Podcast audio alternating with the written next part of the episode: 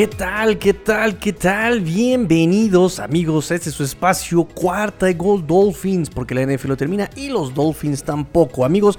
Victory Monday, Victory Monday amigos, sexto, sexto partido ganado al hilo, vamos a platicar de muchas cosas en este episodio de Victory Monday, los Dolphins vencen a los New York Jets en el Hard Rock Stadium en la semana 15 amigos, estamos muy contentos, estamos muy requete, requete, requete, bien contentos, bien felices, requete bien, sexta victoria al hilo. Y vamos todos a cantar esta ya tradicional canción de Victory Monday. Cause we're the Miami Dolphins, Miami Dolphins, Miami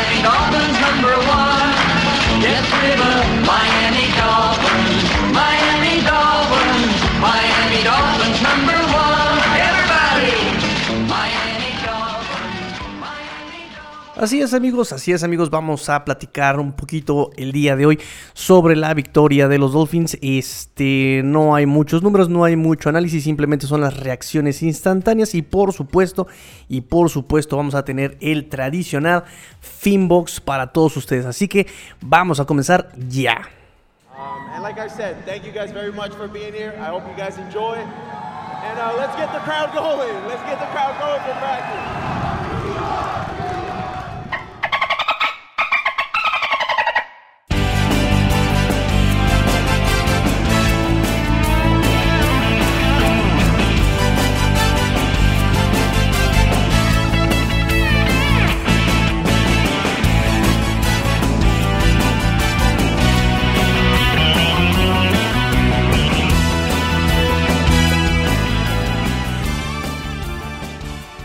Pues como les comentaba amigos, sexta victoria al hilo. Ya eh, los Dolphins pasan eh, de una victoria, siete perdidos a, a siete, siete. Marca de siete ganados, siete perdidos. Estas seis victorias es la racha más larga de Brian Flores en la era con Miami. Seis victorias al hilo. Este, un partido complicado, complicado por todos los cambios que hubo, por todo lo que Dolphins tuvo que afrontar en la semana. También los Jets tuvieron que afrontar ciertas circunstancias y condiciones para este partido. Tuvo el regreso de Michael Carter, tuvo la ausencia evidentemente de sus eh, dos wide receivers más importantes, Elijah Moore, el novato, y este... Siempre se me olvida el nombre de Corey Davis. Este Corey Davis, estuvo ahí Mike este Crowder, estuvo también por ahí este Keenan Cole. Pero sabemos que quien estaba haciendo los wide receivers, la mayor producción de estos Jets eran Elijah Moore y este Corey Davis. No están eh, con estos Jets. Eh, regresa Zach Wilson a, este, a jugar con los Jets como coreback titular. Los Jets ya estaban eliminados. Y bueno, eh, Brian Flores en conferencia de prensa había dicho que esperaba que estos Jets fueran justamente un equipo que no, de, esos que no tenía nada que perder, exactamente. Y como no tiene nada que perder, se iban a jugar el todo por el todo. Y así fue, ¿no? Vimos unos Jets que estaban ahí sorprendiendo a los Dolphins, más que dominando, estaban sorprendiendo a los Dolphins con ciertas jugadas de truco, con muy, mucho movimiento, ¿no? La defensa estaba muy desordenada también. Parece que ahora entendemos por qué los Dolphins no querían semana de descanso, ¿verdad? porque creo que les hace más mal que bien este, la semana de descanso. Eh, lo mismo lo, dijo Brian Flores justamente él la semana, en la semana dijo que pues había hecho eh, práctica de Watford el lunes justamente para que no... eh, para que se quitara más bien el óxido este, este equipo de los Dolphins, para que volvieran a, concentrarse, para que volvieran a, to- a retomar la rutina, lo cual pues evidentemente no funcionó tan bien como esperábamos, ¿verdad? Porque justamente el partido contra los Jets, pues esta defensiva y esta ofensiva volvieron a batallar muchísimo. Pero bueno, vamos, ahorita lo vamos a platicar más a fondo. Eh, repito, un, un- equipo que de estar con una racha de 7 derrotas logra llegar a 6 victorias al hilo. Debe, deben estos Dolphins eh, llegar a ganar los tres partidos que siguen para aspirar a algo en playoffs. ¿Se pueden dar combinaciones matemáticamente para que Dolphins pase? Sí. Pero de cualquier forma, aún con tres victorias en las semanas que siguen, va a ser complicado que los Dolphins pasen. Tienen que eh, ganar los tres que siguen y esperar resultados, amigos míos. En fin, em, ¿qué podemos decir de estos de estos Dolphins en el partido de hoy. Bueno, eh, a la ofensiva, evidentemente extrañamos a Jalen Waddle, lo extrañamos. Tua ah, estuvo muy descontrolado, estuvo muy impreciso, definitivamente. Digo, hay que, hay que mencionarlo. Eh, pases fáciles, pases eh, con muy precisos que nos tenía acostumbrados, no los vimos tanto el día domingo.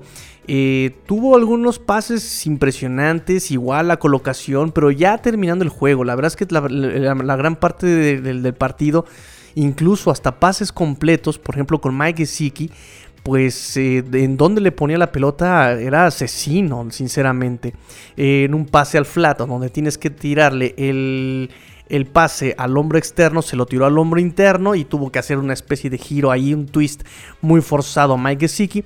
Logra ganar una yarda, pero el golpe no se lo logra quitar. Entonces, sí fue ahí una cosa complicada con Tua, ¿no? Muy, muy impreciso. Pases largos incluso, eh, donde le estaba faltando fuerza, ¿no? Donde hubo un pase incompleto a este Albert Wilson. Eh, donde el defensivo batea la pelota, ¿saben? Albert Wilson se frena, obvio, ojo, se, se tiene que frenar Albert Wilson. Eh, obviamente se suspende en el aire para alcanzar la pelota, pero el defensivo, pues, al, ser un, balón retrasado, le das oportunidad al defensivo de reaccionar y de llegar a batear la pelota, y así sucedió, ¿no? Eh, Albert Wilson ya había, ya le había hecho la señal a Tua de que le mandara el pase largo, eh, ya había rebasado a su defensivo Albert Wilson, pero pues Tua se queda corto en ese pase. Y hubo un par de envíos así también en los que se queda corto Tua. Eh, no todo el partido fue así, ya sé lo que van a decir. Ya ves, Tigrillo, cómo Tua no tiene fuerza en el brazo. Ya ves cómo le falta fuerza en el brazo. Eh, mm, mm, no hablaría tan rápido. ¿Por qué? Porque también en el partido hubo un pase de casi 30 yardas, un poco más de 30 yardas, con Devante Parker en un, pase bandera, en donde es un pase largo. Y la verdad es que no le faltó fuerza en ese pase. Y la colocación fue precisa, fue perfecta Devante Parker. No tuvo que hacer grandes esfuerzos Devante Parker para quedarse con, esa, con ese envío, con esa pelota. Y ahí no fue una cuestión de fuerza, simplemente es una cuestión de colocación, una cuestión de toque, como le llaman, ¿no? Y ahí lo tuvo. Y repito, otros envíos los ha hecho largos y los ha hecho con, relativa facilidad. Entonces, eh, hay, que, hay que ver. Digo, todos los corebacks que conocemos han tenido días complicados. Pregúntenle a Brady. Digo, a Brady se le fueron siete titulares, ¿verdad?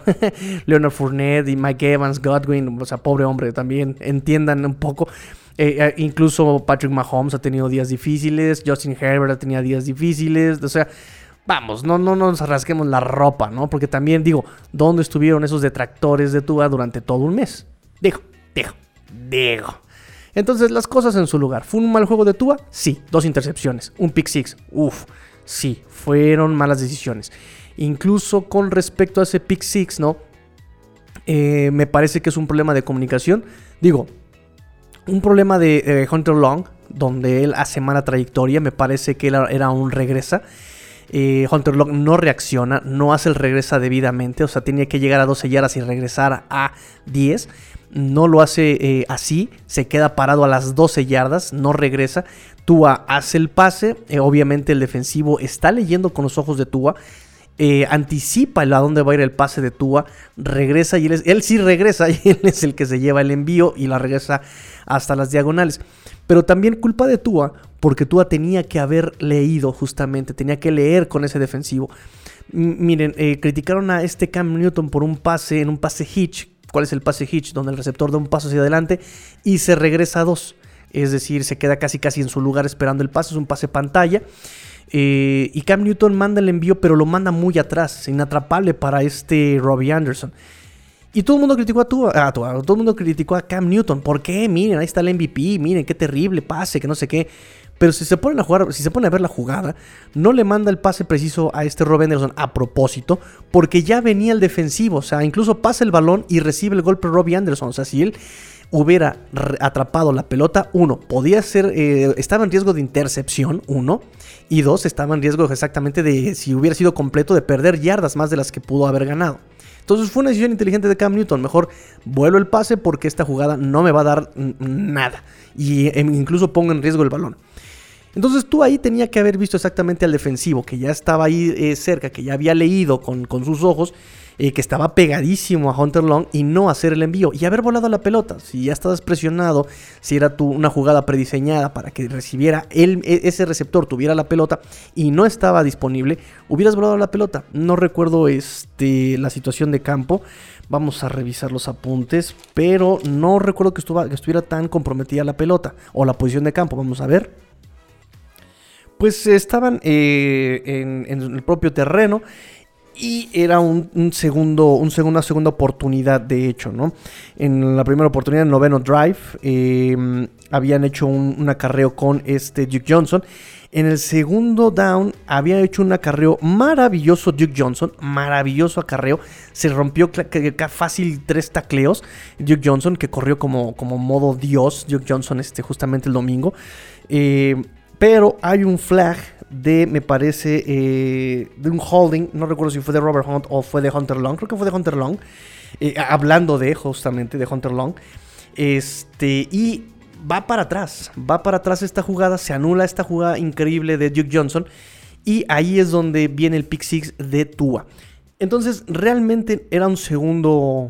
Un segundo down. Estabas comprometido un poco, sí pero no es para volverse loco. Podías eh, volar la pelota y eh, tener una, tercera y larga, por supuesto.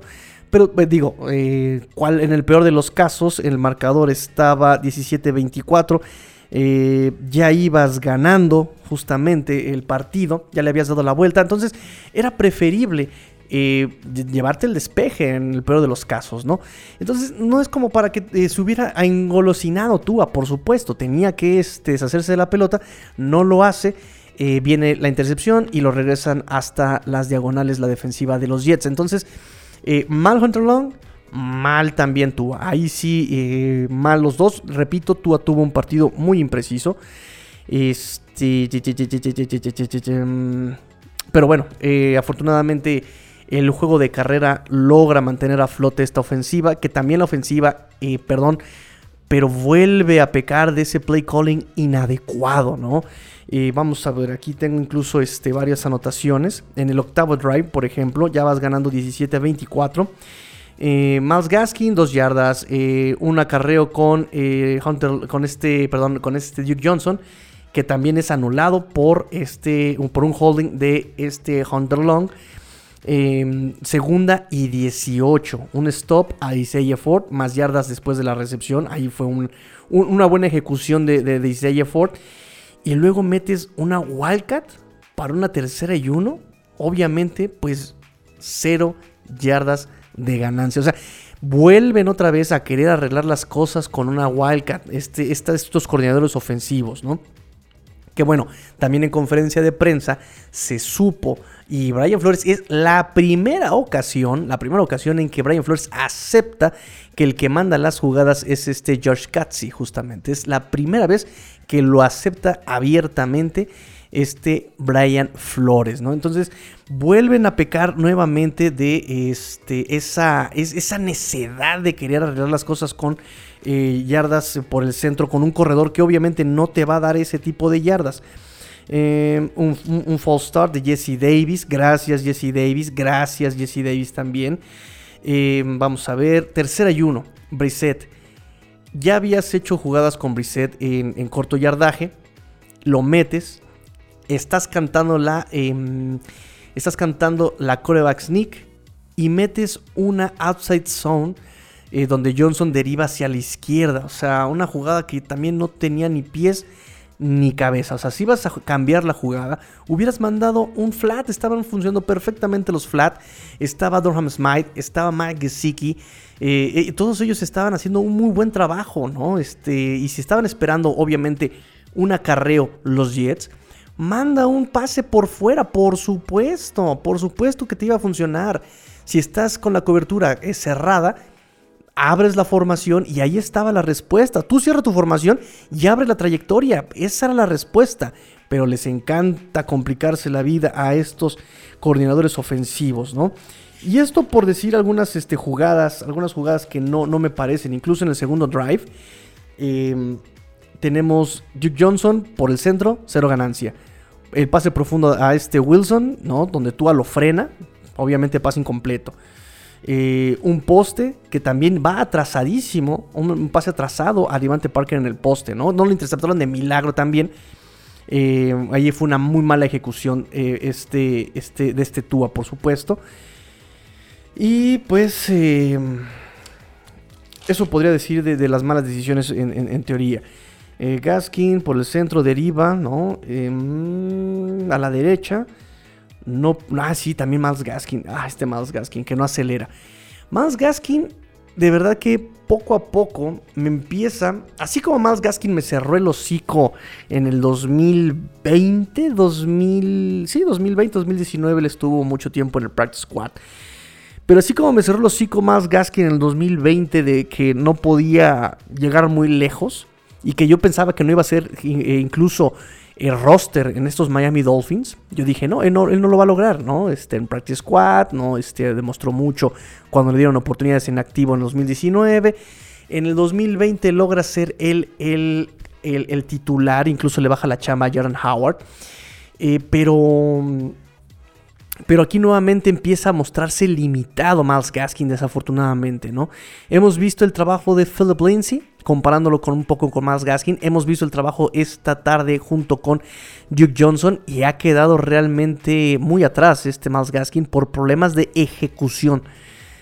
Si bien las jugadas en el primer juego contra Jets fueron muy distintas a las que se mandaron en este segundo juego contra Jets, la verdad es que eh, los dos han estado jugando el mismo partido, Duke Johnson y Miles Gaskin, y se nota la diferencia, uno, de técnica entre cada uno, dos, la toma de decisiones entre cada uno de los corredores. Por ejemplo, Duke Johnson, ¿a cuántos? Y, entiendo, entiendo, entiendo que están diciendo ustedes que es la, es, la mm, defensiva de Jets, ¿no? Eh, esta defensiva de Jets se le puede correr muy fácilmente, claro. Claro, claro, pero la forma, la forma importa. Miles Gaskin le cuesta mucho generar yardas después del primer contacto. Y además le está costando muchísimo trabajo decidir por un hueco. Esa, esa decisión rápida no la está teniendo Miles Gaskin y es algo que le vengo criticando desde esta temporada justamente. Te pones a brincar, te pones a brincar, te pones como conejito, te pones a recular y cuando se te da la decisión, cuando se te abre la, la ventana, ya se te pasó el tiempo. eh, no la ventana, el hueco. Cuando se te abre el hueco, ya se te pasó el tiempo de decidirlo. Miren, cu- cuando estos Dolphins en la primera parte de la temporada estaban corriendo outside zone, se sabe que por técnica se abre un hueco por el centro o un hueco por afuera. El running back es el que decide a qué hueco va a atacar. Hay corebacks muy hay, hay, running backs muy pacientes. Hay running backs muy pacientes que primero como que atacan el, el- el hueco del centro y derivan al hueco externo. Miles Gaskin ni se decide por uno, ni se decide por el otro, se queda a la mitad y ahí es donde viene el tacleo eh, prematuro, el tacleo pronto, ¿sí? Duke Johnson nos enseñó cómo toma la decisión inmediatamente y cu- cuando es paciente también eh, puedes tomar la decisión pacientemente, pero explotar el hueco rápido. O sea, si te decides por uno, pero explótalo, atácalo. Philip Lindsay también tiene una toma de decisión muchísimo más rápida que la de Miles Gaskin. Y eso le está costando muy caro a Miles Gaskin. Porque puede tener el potencial, pero si no tienes esa toma de decisión rápida, te va a comer. Ahora, eh, también hay que entender que estas jugadas no son aptas, yo creo que no son aptas para también Miles Gaskin. Entonces hay doble, doble problema para Miles Gaskin. Uno, no estás tomando las decisiones rápidas del esquema que te está, que te está tocando. Y dos, pues entiendo que no te, no te beneficie el tipo de jugadas que están teniendo con, contigo, en general con los running backs, ¿saben? Entonces, bueno, de todas maneras, en cuanto a la técnica personal de cada uno, la técnica individual de cada uno, pues Duke Johnson se vio muy fuerte contra esta paupérrima defensiva eh, de estos Jets y dejaba sembrados a los defensivos con, con el brazo. Así se vio muy Derrick Henry dejando los sembraditos a los, a los, eh, a los defensivos. Entonces, eh, eso obviamente pues se ve mal en Miles Gaskin, ¿no? Que no tenga esa fortaleza en el tren superior para lograr algo así esa, fortaleza en los brazos para dejarlos eh, sembraditos así. Y Duke Johnson estuvo ganando yardas después del primer contacto. Muy bien, Duke Johnson. Por el centro, por fuera, derivando, escapando, siendo elusivo. Este, ¿qué más, qué más, qué más, qué más? Pues siendo vertical también, siendo frontal. O sea, la verdad es que Duke Johnson vino a dar cátedra de lo que puede ser un running back, ¿sí? Eh, muchos me dicen, ojalá le den oportunidad a Duke Johnson de quedarse en los Dolphins. No lo sé. Para empezar, le fue reclamado en, eh, en waivers de los Houston Texans. Y ahorita vamos a ver más o menos su condición de contrato.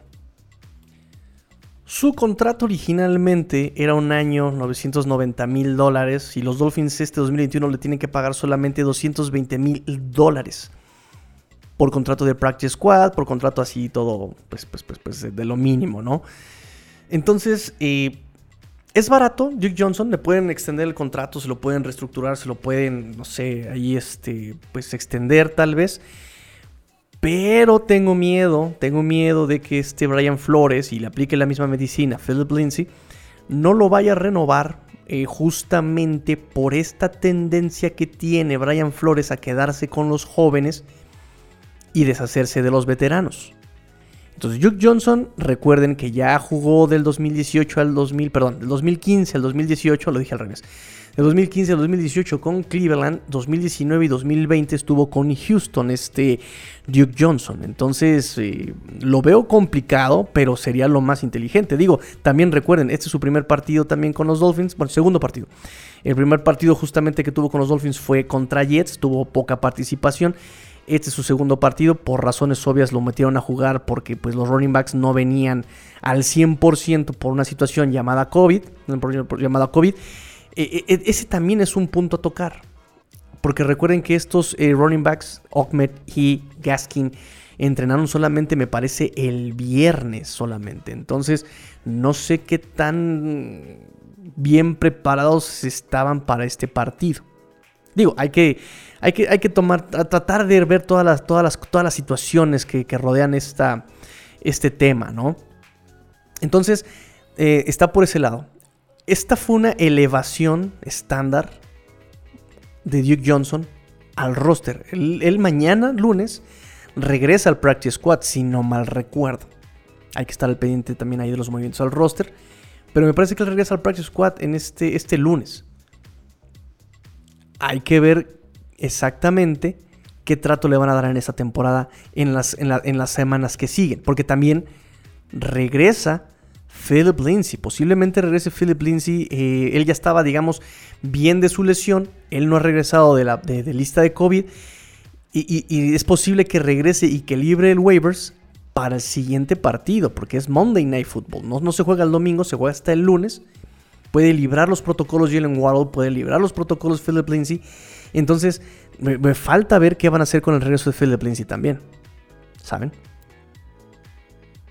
Entonces, muy bien por Duke Johnson. Mantuvo esta ofensiva, eh, pues sí, bastante productiva por tierra, quitándole presión a Tua. Eh, fue su primer partido de más de 100 yardas para Duke Johnson. Hizo 100, 100, ay, se me fue el dato. 107 yardas en 107 yardas, 22 acarreos, un promedio de 4.9 yardas por intento de acarreo, dos anotaciones por tierra. Entonces, fíjense, es la primera vez que pasa de 100 yardas eh, eh, por tierra este Duke Johnson y es la primera vez que tiene más de una anotación por tierra en un partido. Fíjense nada más. El último que hizo más de 100 yardas para estos Dolphins eh, fue eh, Sovan en el 122 yardas en ese partido de diciembre del 2020 contra los Patriotas de Nueva Inglaterra, el año pasado justamente. Y, bueno, también nada más recordarles que justamente Duke Johnson pues se crió ahí en, en- Miami, él estuvo ahí en la, en la preparatoria ahí este, en la zona de Miami, también jugó para la Universidad de Miami, recuerden que, digo, para los que no sabían, que se escuchaban como medio abucheos, ¿no? Así como de... "Uh", pues en realidad la gente que sí recuerda Duke Johnson, porque también este, pues es un héroe local en la Universidad de Miami, pues le gritaba Duke. No, no, no, no era Boo, era Boo Earns. Boo Earns. Entonces le estaban gritando más bien Duke a Duke Johnson, ¿no? Que de hecho también en conferencia de prensa dice que se sintió otra vez como en sus días de colegial al escuchar a la gente cantando su nombre ahí en, en- el estadio, ¿no? Duke.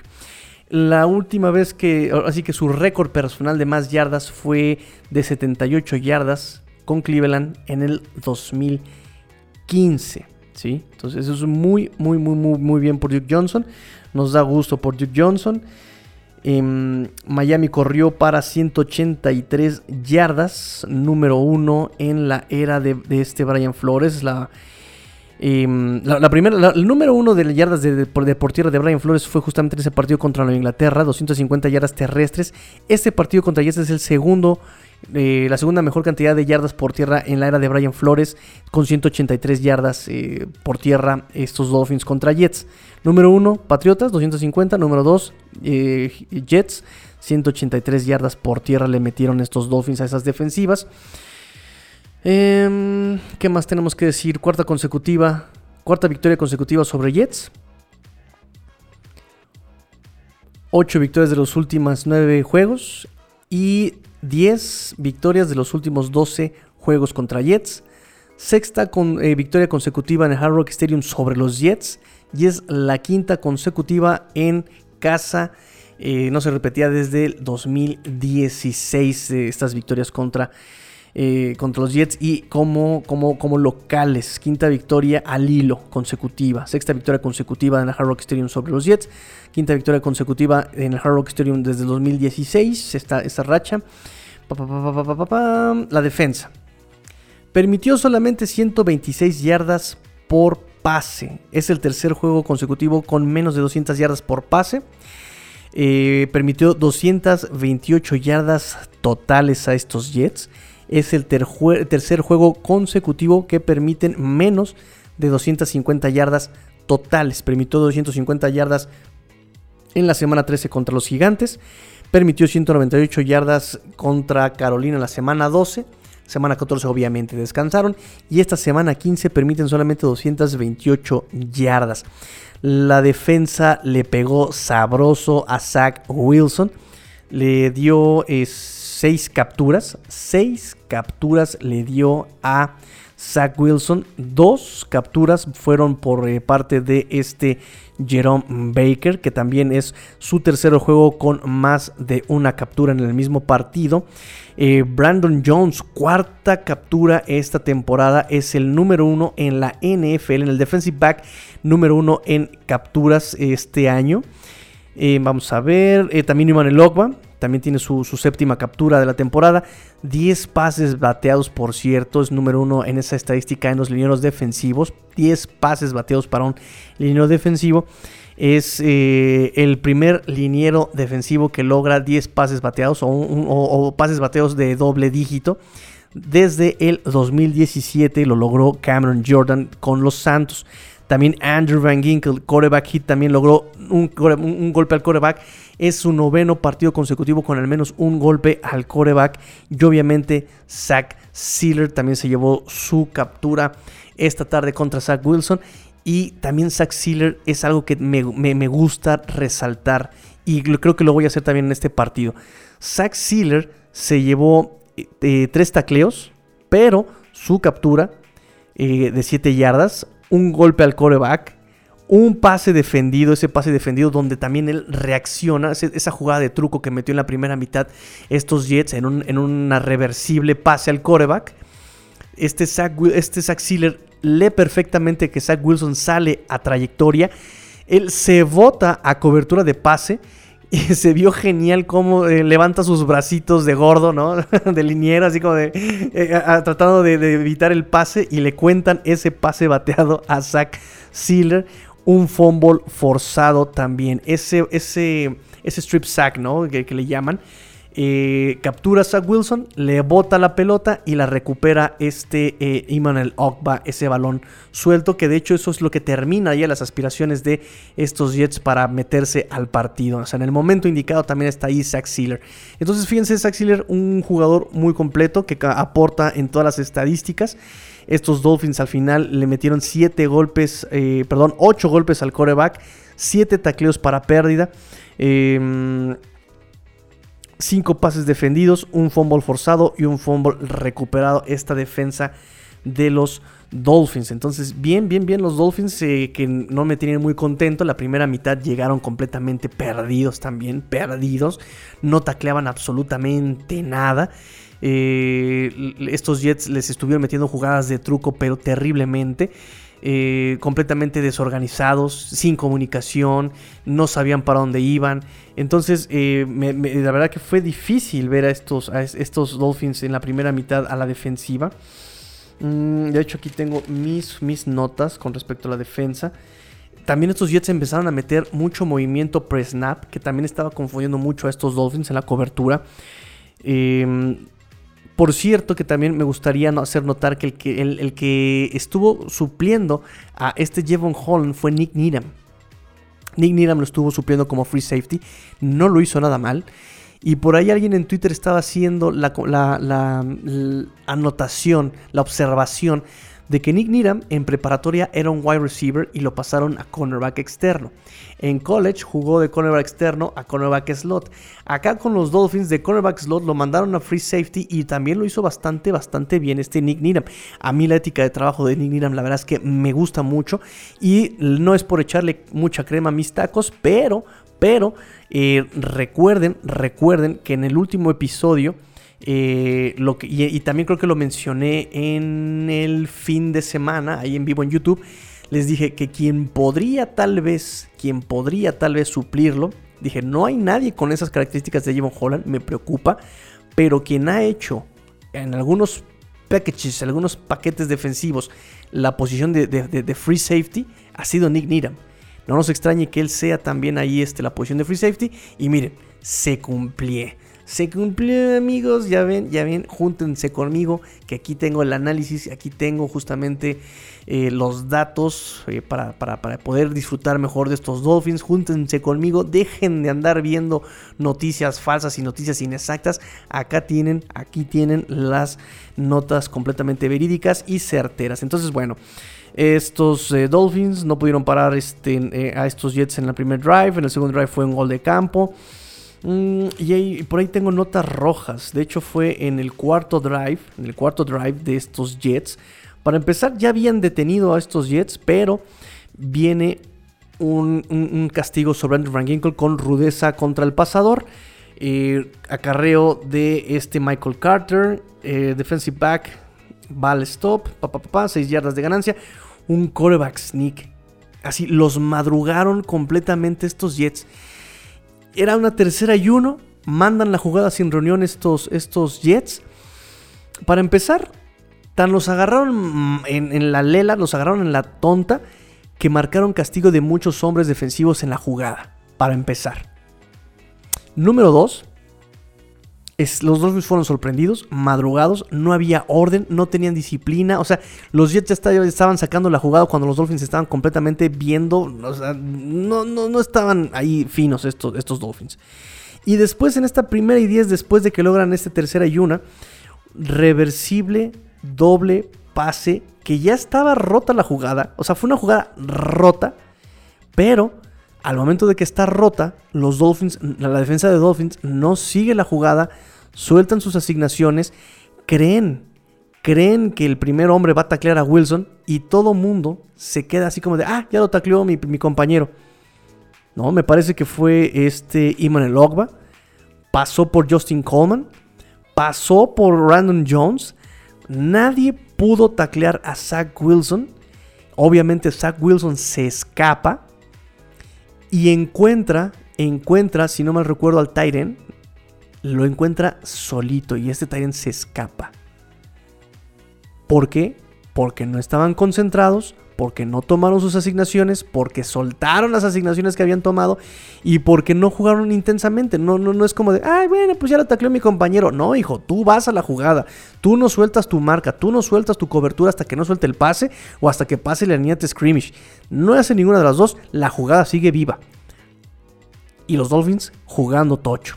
O sea, si los Jets mandaron jugadas de, de- tocho, los Dolphins jugando tocho, pero, pero de ese tocho en la Alameda, o sea, ni siquiera de torneo de tocho bandera, nada, jugando tocho ahí, este, como dirían en el fútbol soccer, llanero, ¿no? O sea, de, de- cascarita, de vente, vamos a echar el tochito aquí en la calle, ¿no? Terrible esa defensa de los, de los Dolphins en la primera mitad. Pa, pa, pa, y luego touchdown de los eh, Jets con un tiempo fuera que, que había pedido este Brian Flores, que sí, que no. Justin Coleman, eh, no pudo. No, Coleman eh, estaba lloviendo. Es, es- el corredor de los Jets. Ta, ta, ta. Acarreó con Coleman 5 yardas. Acarreó por el centro. Nadie lo para a Tevin Coleman. Y otra tercera oportunidad con Tevin Coleman por el centro. Y pasó por arriba de todos para anotar. Fíjense. Pasó por arriba de todos Tevin Coleman. ¿Quién es Tevin Coleman? Por Dios. En fin, lo bueno es que lograron este, despertar estos Dolphins en la segunda mitad. Fíjense también aquí algo muy, este, muy importante. La, la ausencia de Jevon Holland como pesó en los blitzes. Mete un blitz Justin Coleman. Entra perfectamente. Entra solito. Pero no completa el tacleo. ¿no? Lo deja libre a este Albert Wilson. Y él se escapa. Nadie taclea después. ¿no? O sea, todo el mundo en su. Estaban tan seguros de que Justin Coleman iba a entrar este, solo. Que iba a entrar a taclear que todo el mundo se queda en su asignación y no, reaccionan de que este eh, Zach Wilson se había escapado. Vuelvo lo mismo, concentración, concentración. Pa, pa, pa. El fumble de este Zach Sealer. Por cierto que eh, también Michael Pallardi de mencionarse, Michael Pallardi, un promedio de 53 yardas por despeje, muy bien. Y y además el más largo fue de 56 yardas. Bien Michael Pallardi. Bien, bien, bien Michael Pallardi ahí también lavándose el nombre de esa primera mitad horrible que jugó este, este despejador. Ahora bien, pa, pa, pa, defensa, defensa, defensa. Aquí está la ofensiva. Ok. Bueno, esos son los, más, los- los datos más graves que noté entre la ofensiva y a la defensiva. También se me había olvidado mencionar de Tua ese, ese acarreo que tiene por el centro cuando no encontraba wide receivers. Y me termina planchando a Michael Carter II. Bien ahí, maravilloso. En conferencia de prensa nos dice, "Eh, ¿cómo te sentiste? Bueno, no lo pensé mucho y recuérdeme no volver a hacerlo, nos dijo Tua eh, sobre esa jugada. Pero pues como dicen por ahí, se nota que lo disfrutó, se notó que lo disfrutó. Eh, notas adicionales, notas adicionales. Este, mm, Mike Gesicki tuvo 5 recepciones, eh, 43 yardas, 8.6 yardas promedio. Se convierte en el tight end en el tercer lugar en la historia de los Miami Dolphins en la posición de tight ends. En primer lugar está Randy McMichael con 283 recepciones. Bruce Hardy, segundo lugar con 256. Y ahora Mike Gesicki en tercer lugar con 190 recepciones. Mm, ahorita Mike Gesicki es el tercer lugar NFL este año. Tercer lugar NFL este año en recepciones con 64. Y quinto lugar en yardas con 685 este año Mike Gesicki. Se vendieron 66.035 boletos. Es el tercer, eh, tercer más alto boletaje desde que se modernizó el estadio, desde 2015. Es el juego número 100 de Byron Jones como titular y el juego número 50 de Jerome Baker como titular. Y debutó Tommy Lee Lewis con los Miami Dolphins como regresador de patadas, por supuesto, como también lo había anticipado aquí, lo, lo anticipamos aquí, les dije, seguramente Tommy Lee lo van a meter como regresador de patadas solamente, no se hagan esperanzas de nada, solamente es un regresador de patadas, y dicho y hecho, utilizó el número 85, Tommy Lee Lewis, y por último, y por último, pues nada, sería todo amigos, vámonos rápidamente al Finbox.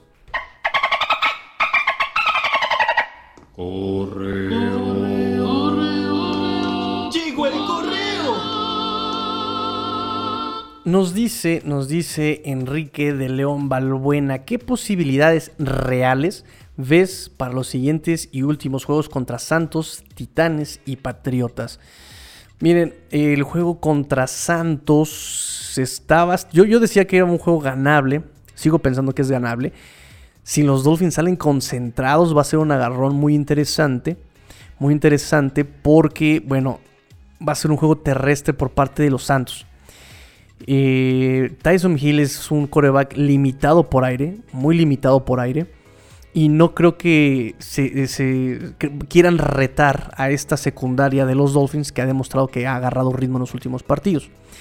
Eh, va a estar Jevon Holland, va a estar obviamente Xavier Howard, va a estar Byron Jones, eh, también Nick Needham, digo, muy, muy en su papel, pero Nick Needham también representa por lo menos constancia, seguridad. Entonces, seguramente van a meter todo el juego por tierra y va a estar Alvin Kamara y ese va a ser nuestro coco. Tanto eh, Tyson Hill como Alvin Kamara van a ser nuestro coco el lunes. Digo, ya lograron detener un juego terrestre como el de, el de, el de Ravens, que es un juego completamente terrestre de Lamar Jackson. Un juego completamente terrestre con sus running backs que, que pasan muy poco la pelota. Lograron detener eh, a este Christian McCaffrey, pero bueno, sabemos que Christian McCaffrey venía muy limitado, venía medio lesionado Christian McCaffrey.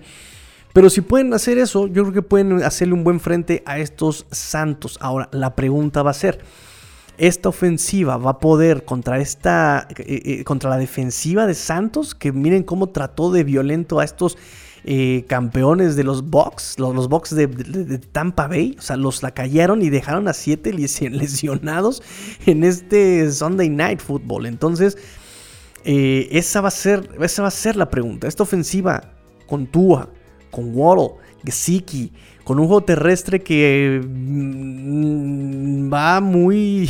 va desarrollando de muy, muy lento. Que no sabemos si va a volver a jugar Duke Johnson. Que no sabemos si va a jugar este Patrick Laird. Que no sabemos. Digo, en teoría debe jugar Patrick Laird. No, que digo Patrick Laird. Philip Lindsay. Ay, ¿por qué, por qué, por qué confundo los nombres? Patrick Laird.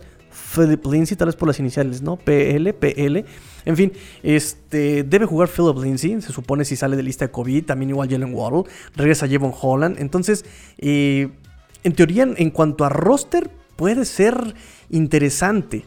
En cuanto a, el playbook, en cuanto a play call, ahí sí me tengo mis dudas con estos, con estos, con estos Santos. Eh, Titanes. Titanes es, eh, perdió contra, contra Pittsburgh. Mm, No tiene ofensiva. Volvió a lesionarse Julio Jones. Qué raro, qué raro. Eso no pasa, eso no pasa. Si Julio Jones tiene la, la salud de un, de un roble, es un potro de salud. Ajá. Y bueno, Patriots que sí perdió contra Colts. Siento ahí que por haber abandonado ciertas jugadas, tal vez, ¿no? Y también la defensa de Colts hizo lo suyo. Pero, pero, pero, pero me parece que, son ganables. Los partidos son ganables. Me parece que, sí, que- que son ganables estos partidos si Dolphin sale con constante. La palabra es constancia. La palabra es constancia. Nos dice, y- nos dice George of the Jungle eh, con el meme de Pedrito Fernández. ¿Qué se sentirá perder?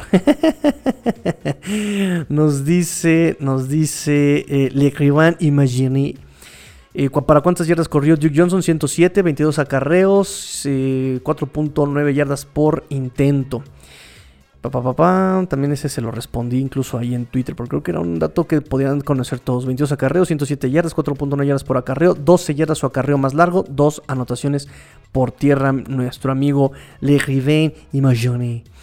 Nos dice Raúl Bernal, tengo una duda rondando desde que acabó el partido contra Jets. En la segunda intercepción de Tua, ¿el error es más por play calling o por la decisión de Tua? Por la decisión de Tua. Por la decisión de Tua, porque Tua tenía que haber visto que el que no estaba separado el defensivo. Y miren, es raro en Tua, porque sabemos que Tua tiene una muy buena anticipación. O sea, él, sabe para dónde van a ir los, defensivos y a dónde van, en dónde van a estar sus, eh, sus, receptores. Por eso se me hizo muy rara esa decisión.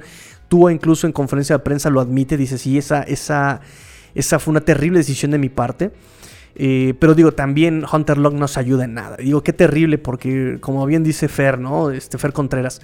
eh, uno, no, creo que, creo que eh, Miami no necesitaba Tyren y escogió a Hunter Long. Uno. Dos. La verdad es que entiendo que, la posición de Tyren es una posición muy difícil de. e, Es, es la que más tarda en adaptarse de, de colegial a NFL, pero Hunter Long le hemos visto muy poco y lo poco que le vemos es insuficiente y lo, lo, lo que le vemos es malo como esto, ¿no? Dos castigos hoy de Hunter Long de Holding, dos castigos hoy de él. Además, este, esta trayectoria que hace mal, ¿sabes? O sea, tiene complicidad Hunter Long y tiene complicidad Tua, pero Tua es el que pudo haber evitado la catástrofe.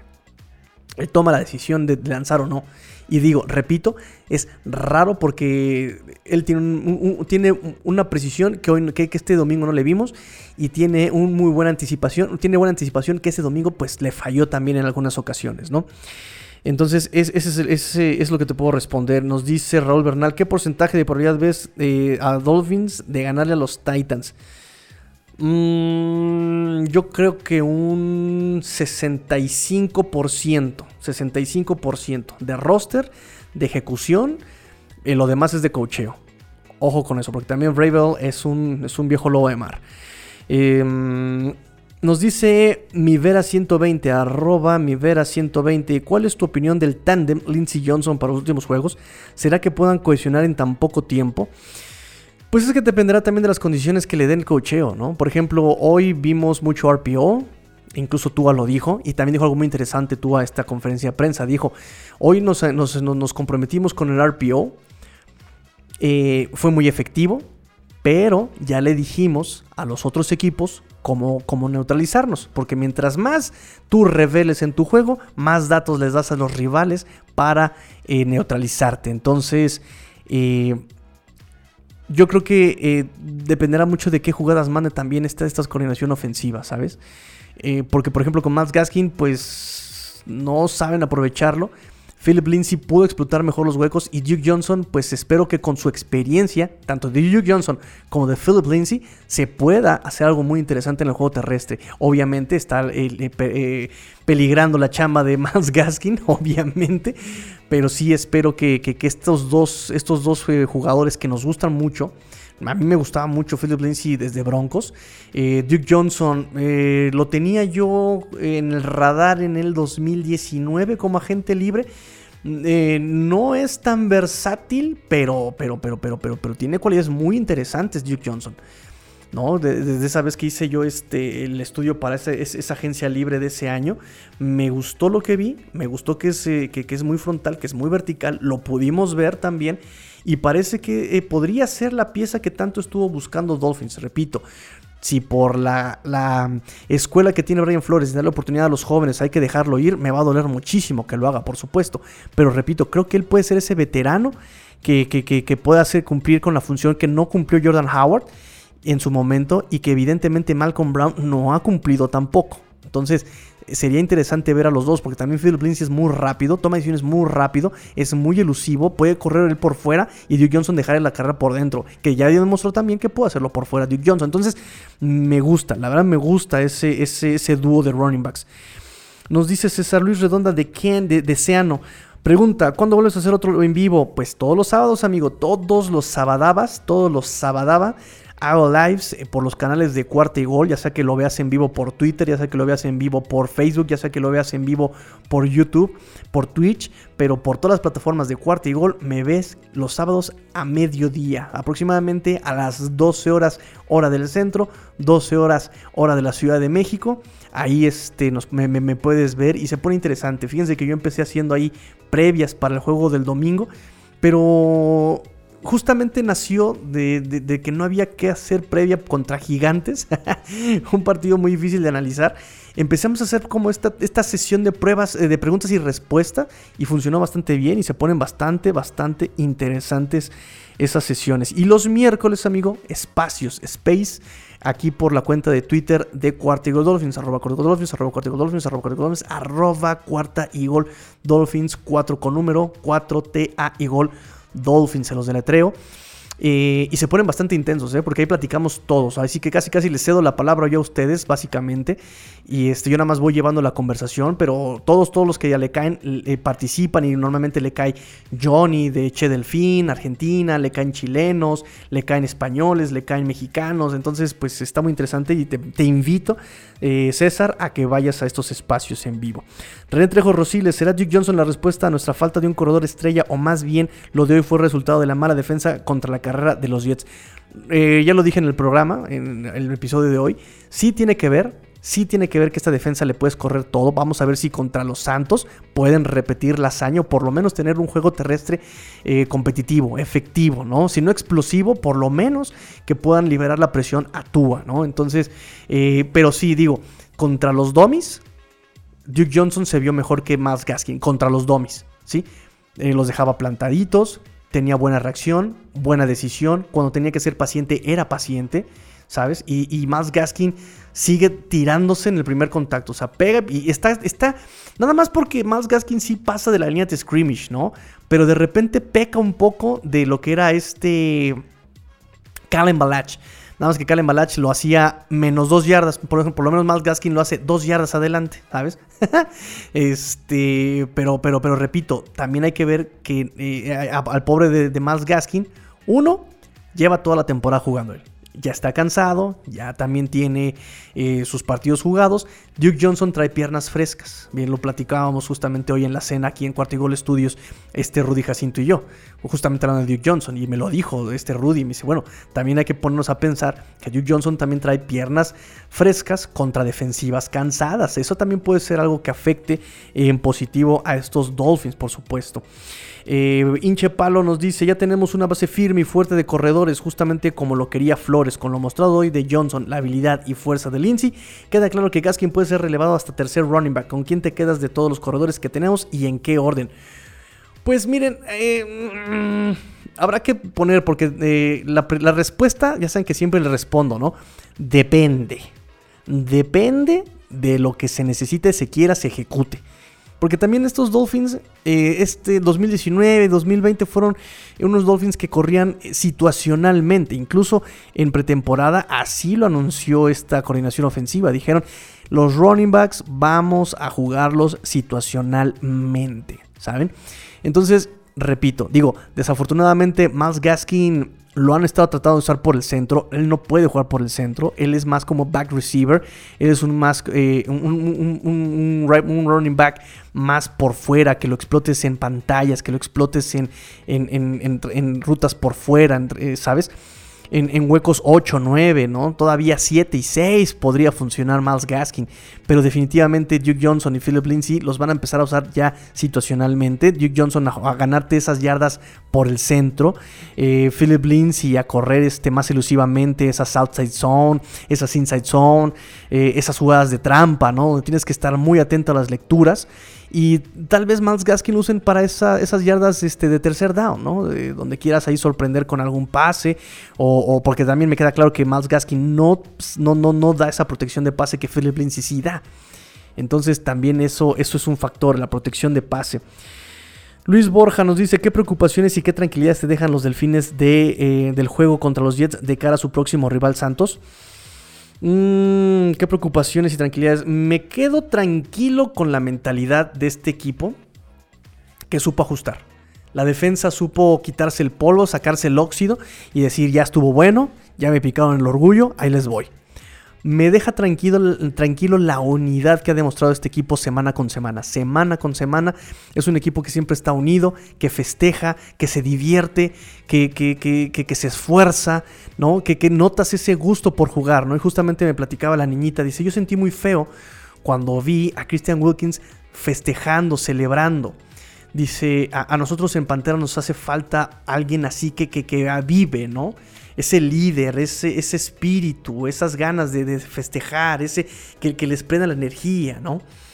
Digo, de- para empezar, la situación en Panteras es muy distinta.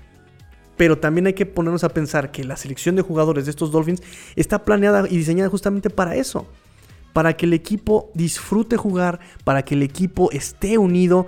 eh, eh, y, y repito, no, no se me olvida la- las respuestas de muchos jugadores que han entrevistado y que les han preguntado sobre la defensa de Dolphins el año pasado.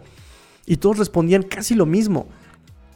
Se notaba que estaban disfrutando jugar hombro con hombro. El mismo Malcolm Brown lo dijo en conferencia cuando llegó a Dolphins. Tú jugaste contra estos Dolphins el año pasado, ¿qué sientes de ellos? Pues es que nos confundían mucho, era muy difícil leerlos y además se notaba que disfrutaban jugar el uno con el otro, nos dijo Malcolm Brown. Y a pesar de todo y a pesar de lo que ha pasado y a pesar de las derrotas y a pesar de muchas cosas, eh, podemos ver eh, que, están disfrutando todavía jugar, que se preocupan, que se presionan, pero que saben lidiar con eso, ¿no? Y eso, eso, eso, eso es algo por lo que yo les decía que me gusta mucho Brian Flores, ¿no? Que por eso me hacía raro que no ajustara. Es que no entiendo por qué no ajusta. Lo hizo 2019, lo hizo 2020. ¿Por qué no lo hace este año? ¿Será que es parte del plan? ¿Será que lo tienen planeado? O sea, que como que es el precio que hay que pagar por lo que quieren desarrollar, lo que quieren hacer. Pero veo este equipo y veo justamente la fuerza, la, fortaleza mental que tiene el equipo, ¿no? Tua incluso, con un pick six, con otra intercepción muy temprano en el, en el partido. eh, con, con- y, y- y Tua se mantiene concentrado, se sacude la mala jugada y la que sigue, y la que sigue. Lo hice mal otra vez, no pasa nada. Me quito y, me levanto del error, ajusto con mi error, aprendo de mi error. ¿Saben? Eh, hoy, hoy, hoy hizo falta Jalen Waddle pero los receptores intentaron hacer lo más que se pudo. O sea, Isaiah Ford ganando yardas después de la recepción. ¡Wow! Bien por Isaiah Ford. Bien por él. ¿Saben? Entonces, eh, hoy perdió, por ejemplo, un protagonismo Mac Hollins, por ejemplo. Un poco Albert Wilson también. Pero bien por Isaiah Ford, bien por Devante Parker, que volvió a ser líder eh, este, eh, de wide receivers en Miami. A ver cuánto le dura, por supuesto. Pero es, esa unión es lo con la que me quedo. ¿Y, qué me preocupa? Pues exactamente lo contrario, ¿no? Me preocupa que, que- que estén tan desconcentrados empezando los partidos. Este partido contra Jets era para matar desde el primer cuarto, segundo cuarto, así como jugaron la segunda mitad. Era para que mataran, pero se vieron muy fuera del partido, se vieron muy desconcentrados, se vieron muy fuera de sí la defensa. Y eso eh, contra Jets lo puede solventar.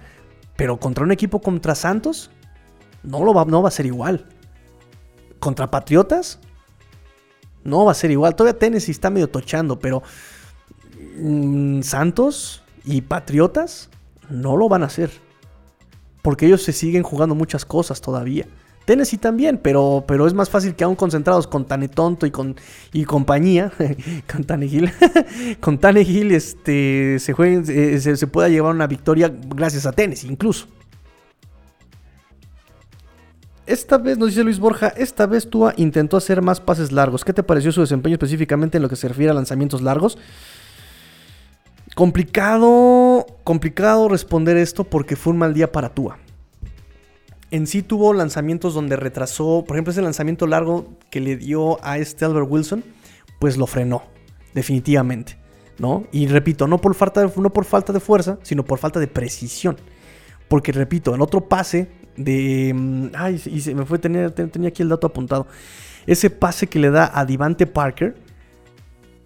Eh, me parece que fue, aquí tengo, aquí está el dato. Divante Parker de mm, 37 yardas. En, ese, en esa bandera. Estuvo muy bien colocado y no le faltó fuerza. Entonces, eh, me deja. Yo, yo con Tua en el pase largo estoy tranquilo. No me preocupa su brazo. No me preocupa la fuerza del brazo de Tua. Pero sí me preocupa que, que entre desconcentrado. Nos ha demostrado que puede hacer juegos perfectos contra lo, que entró con Ravens, lo que entró con, con, con- con Gigantes, eh, contra Carolina. Pero también, ojo, porque tuvo un juego contra Jets, el primero muy inconstante. Tuvo un partido muy extraño. eh, no, contra Houston no jugó, pero este. De hecho, aquí los tenía.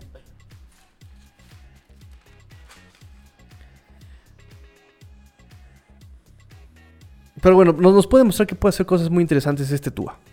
Siempre y cuando venga concentrado. Y esa es la constancia que debe, eh, digamos, generar Tua para generar confianza en todos. De que es un coreback confiable. No podemos depender de que un día sí y un día no. Entonces necesita él ser más constante en esa toma de decisiones, necesita ser más constante, eh, porque eh, de repente le, critican que entre tres defensivos lo haga, ¿no? Se mande pases muy, muy, muy forzados o muy arriesgados. Pero él ya lo ha hecho antes. Ya todos nos dejó con la boca abierta. Así, ¡ay! ¿Viste? ¡Wow! Es que tú es muy preciso. Pues así es su juego. Son esas jugadas en las que si te salen eres un genio, si te salen mal eres un tarado. Uy, mira, qué terrible. Ah, pero cuando le salió cinco veces antes, sí estabas aplaudiendo.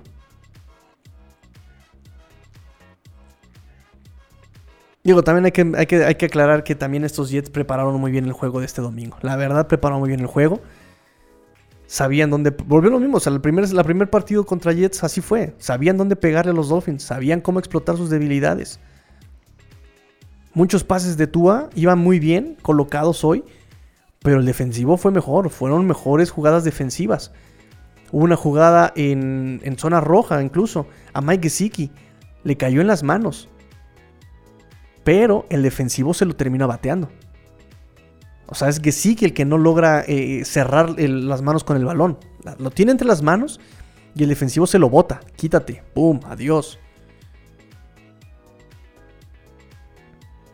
Por eso, por eso es interesante, como dice Inche Pablo, ¿qué, va a esto, ¿qué van a hacer estos Dolphins contra una defensa como la de Santos? La ofensiva de Santos me preocupa por, por- por lo que representa en el juego terrestre. Pero aún así creo que la defensa, si pudo parar a Carolina, si pudo parar a Baltimore, puede parar a estos, estos Santos. Tiene con qué. Me preocupa si esta ofensiva puede contra esa defensiva. Y depende de ejecución. Hubo drives este domingo que por pura ejecución se fueron a la basura. Fue un play call incorrecto. Escogieron bien las jugadas, pero por pura ejecución se fue a la basura ese, drive. Y a veces pasa al revés. Una ejecución correcta, pero un play calling terrible. Y cuando logran coincidir, es cuando vemos drives perfectos también. Drives con mucho ritmo, drives con mucha soltura, ágiles, rápidos, precisos, productivos. Ese va a ser el problema con esta ofensiva. Que logren coincidir.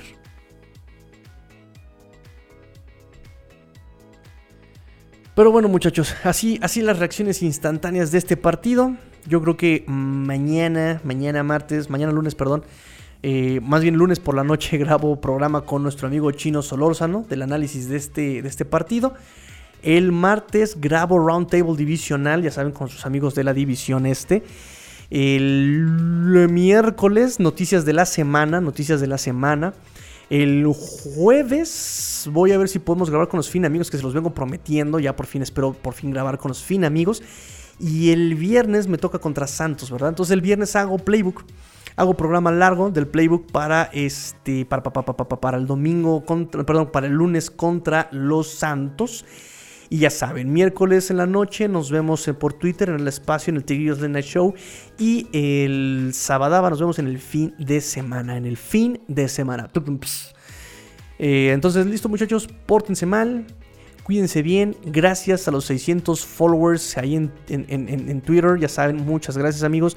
Sigan compartiendo el, contenido. Sigan compartiendo el análisis de calidad. Sigan eh, opinando, por supuesto. Sus opiniones enriquecen siempre lo que es el análisis de este, este, este proyecto. Entonces sigan, sigan, sigan, sigan compartiendo, sigan, sigan, sigan comentando, sigan, sigan retuiteando, amigos míos. Muchas gracias. Les prometí, les prometí que iba a ser el mejor y no suelto, es una promesa. Tengo que ser siempre el mejor. Este, y, no puedo ser el mejor sino gracias a ustedes, a sus regaños, a sus comentarios, a sus participaciones. Siempre, siempre, siempre gracias a ustedes. Gracias por esos 600 followers. Vamos por más. Eh, pórtense mal, cuídense bien, sean el cambio que quieren ver en el mundo. Esto fue Cuartico Dolphins Victory Monday. Porque la NFL no termina y los Dolphins tampoco. Fins up. Tigrillo fuera.